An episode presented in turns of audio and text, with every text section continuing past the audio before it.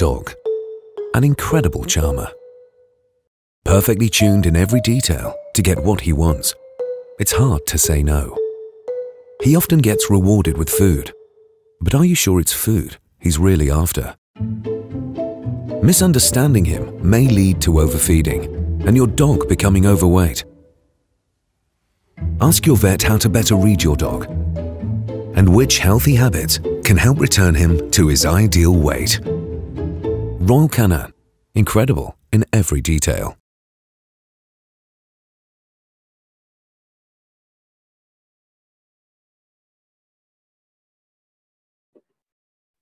Olá, pessoal. Boa tarde, tudo bem? Meu nome é Guilherme Casteluber, sou médico veterinário, especializado em endocrinologia. Hoje atendo na rede Pet Care, faço parte do time de endocrinologistas que circulam nas unidades aqui em São Paulo. É, antes de começar, queria agradecer muito a presença primeiro de vocês aí. Obrigado pelos inscritos e por estarem presentes conosco.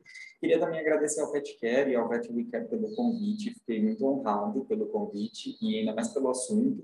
Eu acho que trazer um pouco da experiência que a gente tem, um pouco da nossa realidade, né, endócrino, é bacana. Acho que pode esclarecer bastante coisa para vocês. Espero que vocês gostem do caso, do, gostem dos casos que eu trouxe. Eu trouxe dois casos clínicos aí que talvez sejam interessantes e hoje bastante comentados e assim nebulosos, vamos dizer. Então, vamos começar, que a gente tem pouco tempo para falar. Eu já vou compartilhar aqui com vocês a palestra, para a gente não perder tempo.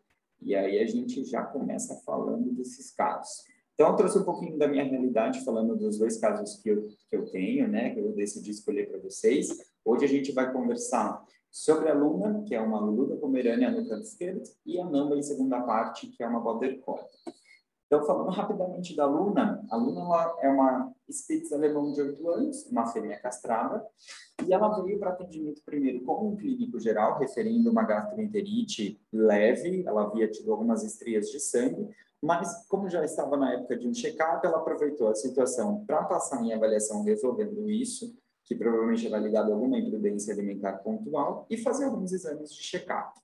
Ela justamente, então, fez o jejum correto para fazer esses exames, acho legal a gente comentar disso. É, recebeu um tratamento, então, para gastroenterite, fez os exames e em seguida passou em retorno. Já tinha ficado tudo bem, a gastroenterite melhorou cerca de dois dias com a medicação e ela levou os exames para o clínico, então, ter o resultado, os resultados. Nos exames, na primeira parte, no hemograma, ela tinha um hematócrito aí tendendo a mais alto, na, na série bioquímica, uma fosfatase que chamou a atenção, né, quase perto de 500, um triglicérides 270. Fez um ultrassom também com adrenal esquerda de polo caudal em limite superior e uma lama biliar consideravelmente densa. Diante dos resultados, o clínico geral achou melhor ela passar numa avaliação com o endocrinologista, pensando que realmente ela tivesse alguma disfunção em adrenal, alguma alteração a se esclarecer. E aí ela veio para mim com algumas queixas extras, então ela tinha bastante sinal de hipercortisolismo, poliureia polidipsia, é, tinha lesões de pele recorrentes, que para a tutora era algo que ela pontuava fortemente. Inclusive, há tempos atrás, ela já tinha feito uma supressão com dexametasona justamente frente a esse histórico de lesão de pele, enfim. Após a nossa consulta, eu falei com ela sobre uma alteração metabólica a esclarecer. Então, a aluna tinha pontos ali que poderiam ser ligados a um estilo de vida e dieta irregular, mas também a gente teria que ter avaliação da parte metabólica, hormonal e principalmente é, adrenal, para esclarecer essa outra possibilidade diagnóstica. E aí eu prescrevi medicações de suporte, né, que a gente considera de apoio, como o bezafibrato para controle da hipertrigliceridemia e o ácido desoxicólico, pensando aí na questão da lama e da fosfatase alcalina alterada. Pedi o teste de estimulação e solicitei o retorno. Ela fez o retorno no dia 2 com este teste de estimulação, que trouxe um basal dentro da referência e um pós-ACTH que não ajudou muita gente. Então, lembrando que esse pós-ACTH, consideravelmente até 160, 170 é negativo, mas entre ou até chegar a 220, né, nesta referência deste laboratório, é, deixa a gente num quadro suspeito, num paciente aí inconclusivo. Frente ao teste, eu conversei com uma tutora em retorno é, e explicando, falei, olha, a gente tem realmente uma alteração clínica alterações clínicas que são condizentes com alteração de adrenal, a gente tem achados laboratoriais que também mimetizam ou parecem ser de uma alteração adrenal, mas o teste funcional é negativo ou é inconclusivo. E diante dessas possibilidades, eu não pude deixar de abordar com a tutora sobre o hiperadreno oculto, ou hiperadreno anteriormente chamado atípico principalmente diante das manifestações clínicas, da raça e dos achados que nós tínhamos aos, aos exames complementares. E aí, falando um pouquinho com vocês sobre o peradreno oculto, né, é claro que é um assunto muito extenso, merecia praticamente só uma aula disso, né, envolvendo esse assunto.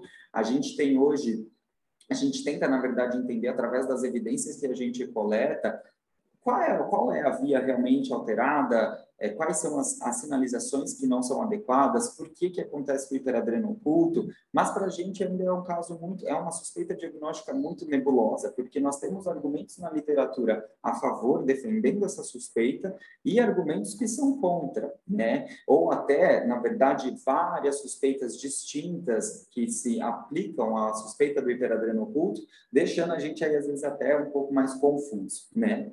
Diante disso, a gente, então, falando para vocês um pouquinho do hiperadreno oculto, para começar, a gente não pode esquecer do princípio, né? E lá dentro na adrenal, a gente tem uma esteroidogênese que acontece mediante a molécula de colesterol. Então, uma vez o colesterol lá dentro, ele faz toda essa via metabólica para produzir o cortisol, produzir os hormônios que nós conhecemos, e nessa via existem precursores que são bastante importantes. Hoje, uma das, das explicações para o hiperadreno oculto é que talvez um desses precursores esteja em valor aumentado ou esteja alterado, trazendo alteração clínica do hiper, hipercortisolismo, trazendo alterações laboratoriais do hipercortisolismo, mas não verdadeiramente sendo o cortisol o nosso, por enquanto, perigo. Claro que existem outras possibilidades, mas eu resolvi falar com vocês sobre essa porque eu acho que é uma das mais discutidas e mais palpáveis, vamos dizer assim. Então, a gente tem alguns precursores que são importantes e alguns relatos na literatura desses precursores que aparecem mais alterados. Então, a gente tem a própria progesterona como um dos precursores aí mais presentes em aumento nos pacientes com hiperadreno oculto e a 17-hidroxi também presente em valores altos nesses pacientes com hiperadreno oculto. Lembrando que cerca de 70% desses pacientes, mais ou menos com hiperadreno oculto, vão ter estes hormônios alterados. No entanto, o fato de ter este hormônio alterado ou elevado não necessariamente vai justificar tudo que a gente encontrou, tanto alterações clínicas quanto alterações também laboratoriais. E a gente sabe que através da literatura um ou outro aparece com maior frequência, normalmente quando a gente dosa nessa suspeita, né, frente a este caso, por exemplo, que trouxe uma estimulação suspeita. Quando a gente parte para a dosagem desses precursores, normalmente a gente encontra ele, eles altos. E nós encontramos sempre uns mais presentes do que outros. Então, por exemplo, como eu comentei já com vocês, a progesterona e a própria 17-hidroxi são um dos que mais se elevam frente à suspeita do hiperadreno oculto. Diante dessa possibilidade, então, eu solicitei a tutora dosagem da 17-OH, progesterona, para a gente conversar sobre essa possibilidade com embasamento maior. E ela me trouxe o valor alterado da 17-OH. Então, a gente tinha o valor basal ideal e o pós-ACTH aí levemente alterado. Diante disso, eu reforcei a suspeita com a tutora de um provável hiperadreno oculto, mas salientei. Salientei que o tratamento e que, ali em diante, as alterações que nós havíamos encontrado não necessariamente seriam atribuídas a isso, mas como nós já tínhamos vasculhado ela praticamente inteira e não tinha encontrado tumores ou outras alterações que poderiam trazer o aumento destes hormônios, ou na verdade desse precursor 17-hidroxi, a gente assumiu ela como um hiperadreno oculto. Isso é algo interessante para a gente comentar. Para a gente assumir, ou na verdade dizer que essa 17-hidroxi pode ser relacionada ao efeito metabólico, é, nós precisamos de excluir qualquer outra comorbidade que possa elevar esses precursores, como tumores em outras regiões que não adrenais e outras doenças de base. São precursores que também são altamente influenciáveis e eles podem estar altos em pacientes e não se correlacionar com os achados mimetizados do hipercortisolismo. Porém, nela, a gente tinha uma caixinha um pouco mais redonda, né, de hipóteses e condições, e diante disso a gente apostou no tratamento. Iniciamos o tratamento, então, com o trilostano em dose de meio miligrama por quilo, e eu falei para a tutora, falei, olha, a gente vai entrar com a medicação, dentro de 48 a 72 horas eu preciso que a senhora observe, porque pode ser que ela não se dê bem com a molécula, pode ser que a gente não tenha uma relevância dessa 17-hidroxi, ou enfim, que ela passe mal com o início do tratamento. E, para nossa surpresa, ela tirou o tratamento de letra e, entre 15 e 20 dias, ela voltou com o primeiro teste de estimulação e o sódio potássio. Nesse retorno, então, com 30 dias de terapia, ela já me falou de uma boa evolução, que ela praticamente não tinha tido nenhum efeito colateral e que já tinham algumas melhoras ali em casa. Por exemplo, a sede, o xixi e o cansaço. Ela falou que ela, Luna dormiu um mês assim muito mais tranquila, ela não se sentia mais tão afobada para algumas questões. Então, ela falou que o tratamento, a princípio, até aquele momento, tinha sido bom, ok. E ela trouxe esse primeiro teste. Então, a gente tinha aí o cortisol basal dentro do ideal, um cortisol pós-ACTH com valores ainda, é, óbvio, né, alto, né, mas valor que não me preocupou frente a uma miligrama aí consideravelmente inicial, né? Sódio potássio dentro da referência, e aí diante disso, eu falei para ela, olha, ela respondeu bem ao tratamento, vamos ajustar a dose, porque pelo teste a gente tem essa permissão e clinicamente ela está ok, e a gente vai ver como vai ser a avaliação próxima. Mantive desafibrato Irsacol e ela retornou no dia 4, então, com 60 dias de terapia com trilostano, sem efeito colateral e dessa vez com os exames que nós tínhamos anteriores, de triglicérides, de fosfatase, de hematócrito, de ultrassom alterados.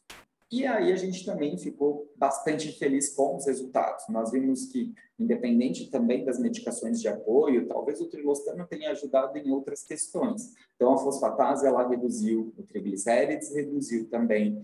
A gente viu que o hematócrito entrou dentro da normalidade. E a lama biliar já havia se tornado moderada dentro daquele exame ultrassonográfico, dois meses depois da terapia. Falei para ela manter o tratamento parecia que estava indo tudo bem e que, então, mais ou menos no mês, nós teríamos um novo teste hormonal com a dose ajustada. Ela voltou em 90 dias da terapia com trilostano, numa dose, então, de 0,7, com um teste responsivo à dose, mas ainda passível de ajuste. Esse foi o último teste que a gente fez da Luna, um teste que é super recente, inclusive. E aí, diante desse teste, o próximo, a nossa próxima etapa seria, né, ajustar a medicação, até ajustei e tal, mas aí depois até conto o desfecho para vocês em outro momento. Por enquanto foram esses os achados da aluna e foi isso que eu abordei com a tutora. Então a gente teve uma melhora dos sinais clínicos ao longo do tratamento, a aluna melhorou também os exames complementares, além de ter melhorado a situação em casa, e o teste hormonal ele ainda até é passível de ajuste, né? O que mostra que talvez o trilostano esteja ajudando e que a, o, o aumento ou, enfim, a sua introdução não contribuiu para nenhum dano orgânico ou nenhuma alteração aí um pouco mais preocupante. Para a gente finalizar o caso da aluna, então, diante do quadro, o que eu acho que vale a pena a gente ressaltar é que hoje o hiperadreno oculto, apesar de ser muito discutido, ele é muito presente na nossa rotina. E nós precisamos aí tentar esclarecer ao tutor e deixar bem claro que é uma possibilidade diagnóstica, então nós podemos sim ter esses precursores aumentados, alterados. É claro que as causas a gente, ah, enfim, aborda em uma outra, um outro, uma outra aula, mas nós podemos ter esses precursores, então, uma vez dentro da glândula adrenal, na sua esteroidogênese, alterados, e diante dessa alteração, a gente pode ter os reflexos orgânicos de um hipercortisolismo mimetizado, assim como também os reflexos nas manifestações clínicas. Então, diante desses achados para ela, o tratamento deu certo, melhorou a condição e nós assumimos esse hiperadreno oculto diante da evolução positiva. Existem outros testes que são interessantes para serem realizados, por exemplo, o painel androgênico, onde a gente dosa cerca de sete precursores e hormônios, e o ideal, né, nos pacientes é que, frente a uma possibilidade de teste de estimulação suspeito, supressão negativa, ou seja, a triagem já foi feita para hipercortisolismo, a gente dosa esse painel androgênico. Justamente porque eu falei para vocês que a 17-OH, progesterona, a própria progesterona, são uns dos precursores que podem aumentar. Fora isso, a gente tem o próprio estradiol aumentando, a androstenidiona também aumentando, e nela, esses outros precursores eu não consegui ver.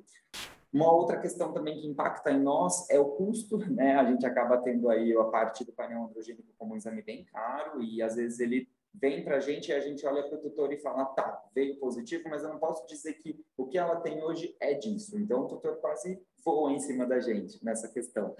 Por isso que normalmente eu não peço o painel de cara. Primeiro vou na 17OH ou na própria progesterona, que sabidamente, através de evidências atuais, a gente vê que elas, nos pacientes com hiperadreno oculto, se manifestam em maior concentração, né, em maior aí, em, em, resultados mais elevados do que os outros precursores. Mas claro, se o paciente tem ou o tutor tem a condição de fazer o painel, é o mais ideal para a gente ter um embasamento maior diante da suspeita do oculto. O que eu queria só deixar claro para vocês é que, diante realmente do hiperadreno oculto, do tratamento, a gente sempre vai avaliando as condições, mas a gente tem que tomar cuidado em não atribuir toda a alteração ali metabólica, ultrassonográfica e até de manifestações clínicas que a gente achou somente ao hiperadrenocorticismo oculto. Lembrando também que nós temos outras causas para isso ocorrer. Eu posso ter defeitos não necessariamente nos precursores, mas às vezes a gente pode ter algum defeito do próprio cortisol em tecido-alvo, que pode, então, aí ser talvez um hiperadrenotípico lá na frente. Então, a gente tem várias questões aí contra, justamente por ser um quadro ou uma suspeita diagnóstica bastante duvidosa dentro da área da endocrinologia. Né? Existe até um trabalho da Linda Frank, que é recente, que eu acho que vale a pena comentar com vocês, e eles pegaram esses pacientes com a suspeita de hiperadreno oculto e foram fazendo cortisol basal praticamente em hora desses pacientes. E eles viram que do grupo controle, esses pacientes apresentaram com concentração de cortisol basal um pouco mais elevado. Então, será que realmente esse paciente, dali um tempo, não positivaria um teste normal de função adrenal básica, como supressão ou estimulação? É, mas também é complicado a gente deixar os reflexos à tona, as manifestações clínicas acontecendo e, né, e, e falar para o tutor, olha, continua observando que daqui seis meses a gente testa, aí vir negativo de novo. Então, é hoje uma suspeita diagnóstica existente, acontece, mas ela precisa ainda de bastante esclarecimento e desvendar ao longo aí das próximas eras, tá bem? Então, esse é o primeiro caso que eu queria passar para vocês. O segundo é da Nambinha. A Namba fofa é uma Border Collie, uma cachorrinha também castrada, de dois anos, 19 quilos. Tem uma contactante sadia, que mora, mora com ela, e tinha alguns uns históricos aí. Curioso, uma diarreia intermitente há mais ou menos um ano. A Namba, como queixa principal, estava numa viagem, e de repente ela e a contactante iniciaram uma gastroenterite hemorrágica. Elas passaram em pronto atendimento nessa viagem, fizeram a avaliação e instituíram um tratamento de suporte para as duas. Na Namba, e liberaram para casa. Na, no retorno, então, no primeiro dia, a Namba já, a contactante estava muito bem, tinha passado por todos os reflexos, e a Namba não muito bem. Tinha tido uma melhora parcial do quadro, diante disso, optou-se por realizar alguns exames complementares, justamente por não ter melhorado 100%, ainda estava frustrada e sem a volta do apetite. A Namba fez então os primeiros exames com uma creatinina de 2,5 e o resto aí até que com pouca alteração.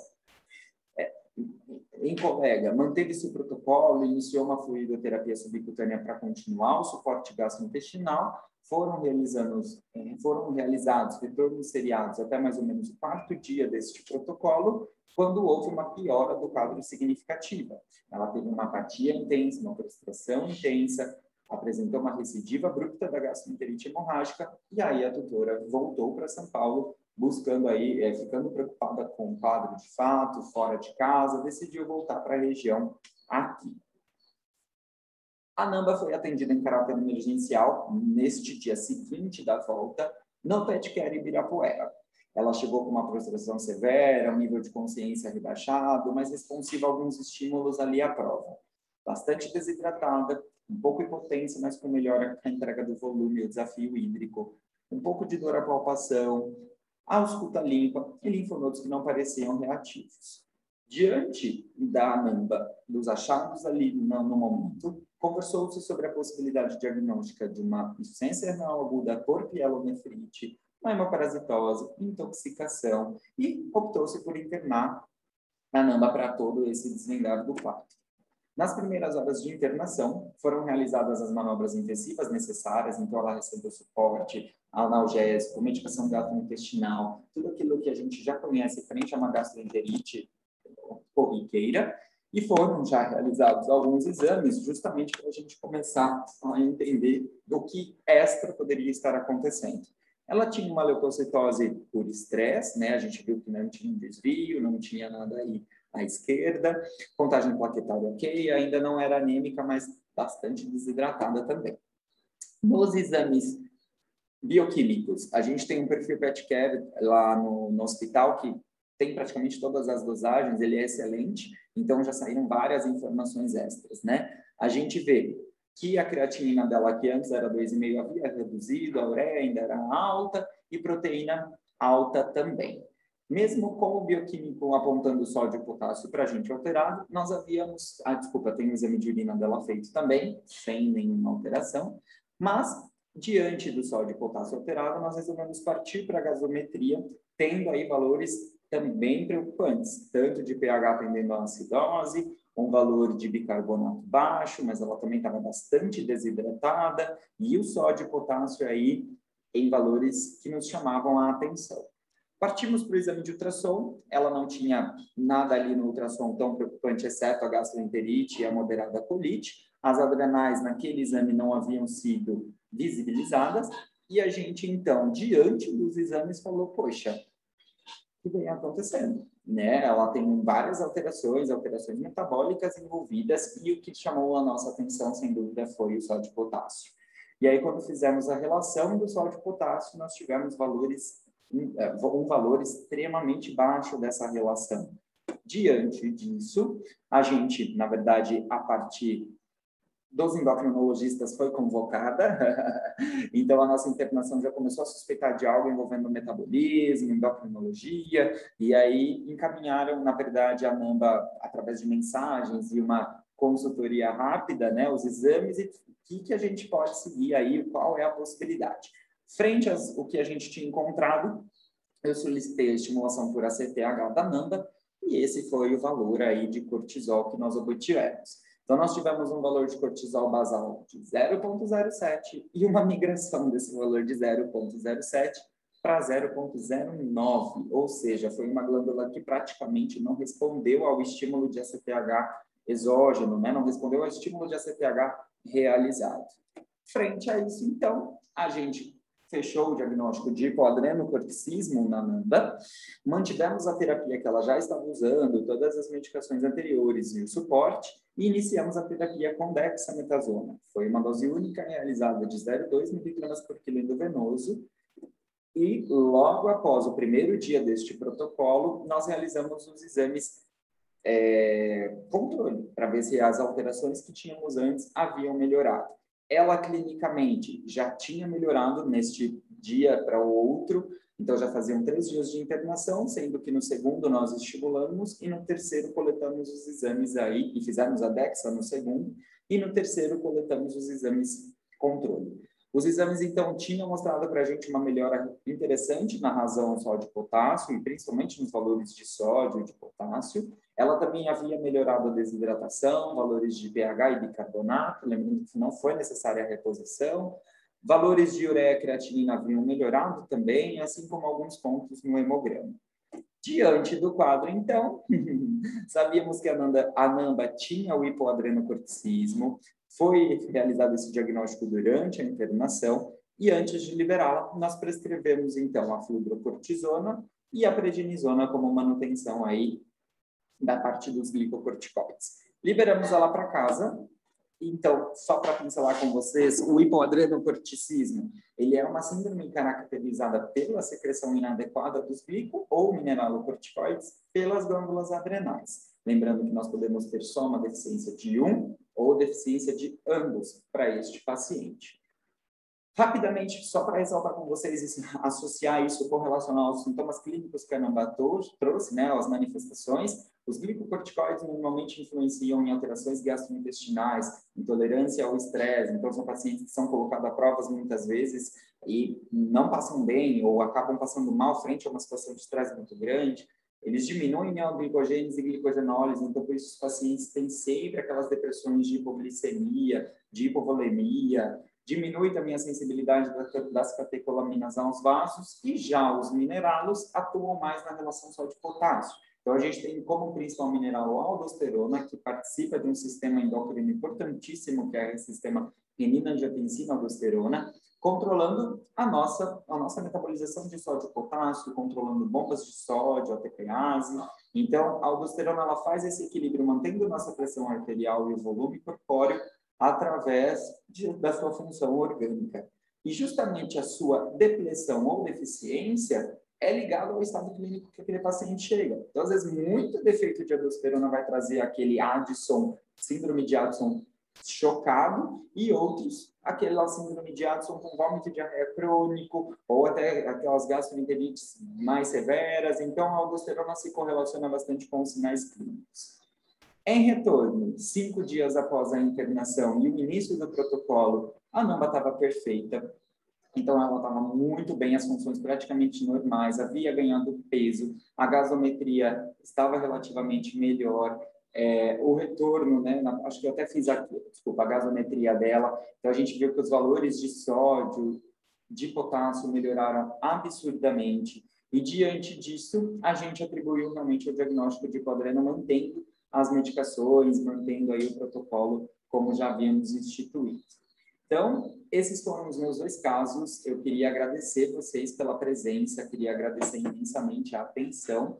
É, são dois casos complicados em que 30 minutos a gente tenta passar super por cima para esclarecer a vocês os pontos principais e acho que para ajudar e fazer com que a gente vá, né, é, desvendando, entendendo melhor, solicitando melhor e o que eu queria passar também para vocês dos casos é que são, como são dois casos complicados, por exemplo, a Namba, até ela chegar no diagnóstico, né, houve uma sequência de, de, de, de condições ali que colocaram a vida dela em prova. Então, às vezes, a gente tem essa atacada logo no início, mandar um cortisol basal ali, outro aqui, pode ajudar. E também o da nossa aluna, que é um caso muito discutido hoje em dia, que precisa de vários esclarecimentos, mas é importante a gente saber que tem essa possibilidade, né? Tem a possibilidade daquele paciente, poxa, ele tem toda a cara do hiperadrema e não confirma o hiperadrema, então ele não é, vai embora. Não, não é assim. Esse paciente ele pode ter um precursor alterado, ele pode ter uma via alterada que precisa aí de uma correção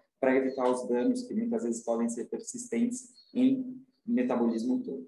Certo? Queria agradecer a todos. Obrigado mais uma vez. Ah, fica meu e-mail para dúvidas e questões que vocês quiserem conversar.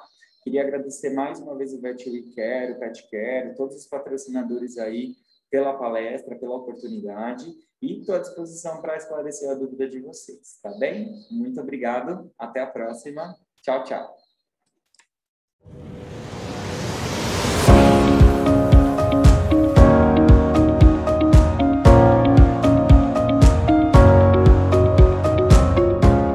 Olá pessoal, meu nome é Marcelo Quinzani, eu sou médico veterinário e eu queria mostrar para vocês um pouquinho do nosso dia a dia aqui no Pet Care do Tatuapé. Vamos comigo?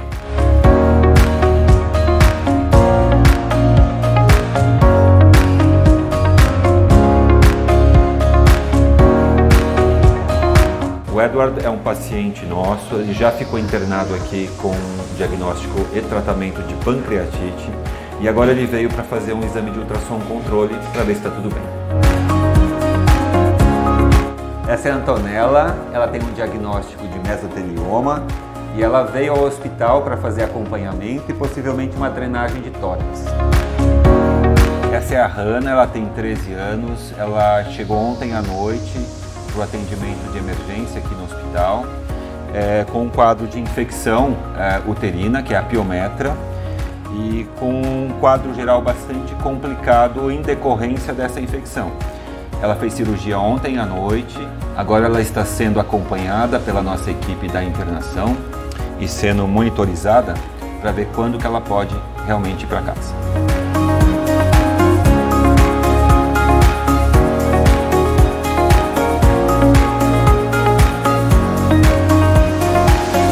Essa é a Pituca, a gatinha da nossa internação de felinos.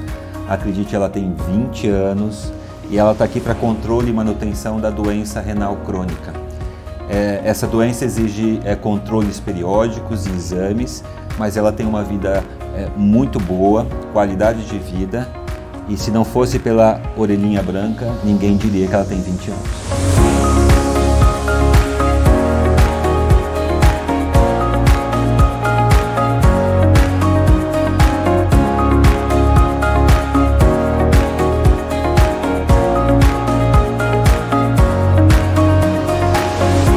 Nossa equipe ela conta com profissionais, desde a recepção até a equipe de médicos veterinários, completamente preparada para receber esse paciente que chega aqui no estado crítico. A nossa sala ela conta com toda uma mesa de medicações já próprias para esses pacientes mais críticos que necessitam de medicações de emergência, além de toda a monitoração da, dos aparelhos de anestesia. A gente tem também toda a parte de tubos endotraqueais, laringoscópio, justamente caso necessite de intubação e tudo mais. A gente já concentra tudo isso nessa sala aqui. Conte sempre com a equipe do Pet Care para cuidar do seu animal e do seu paciente.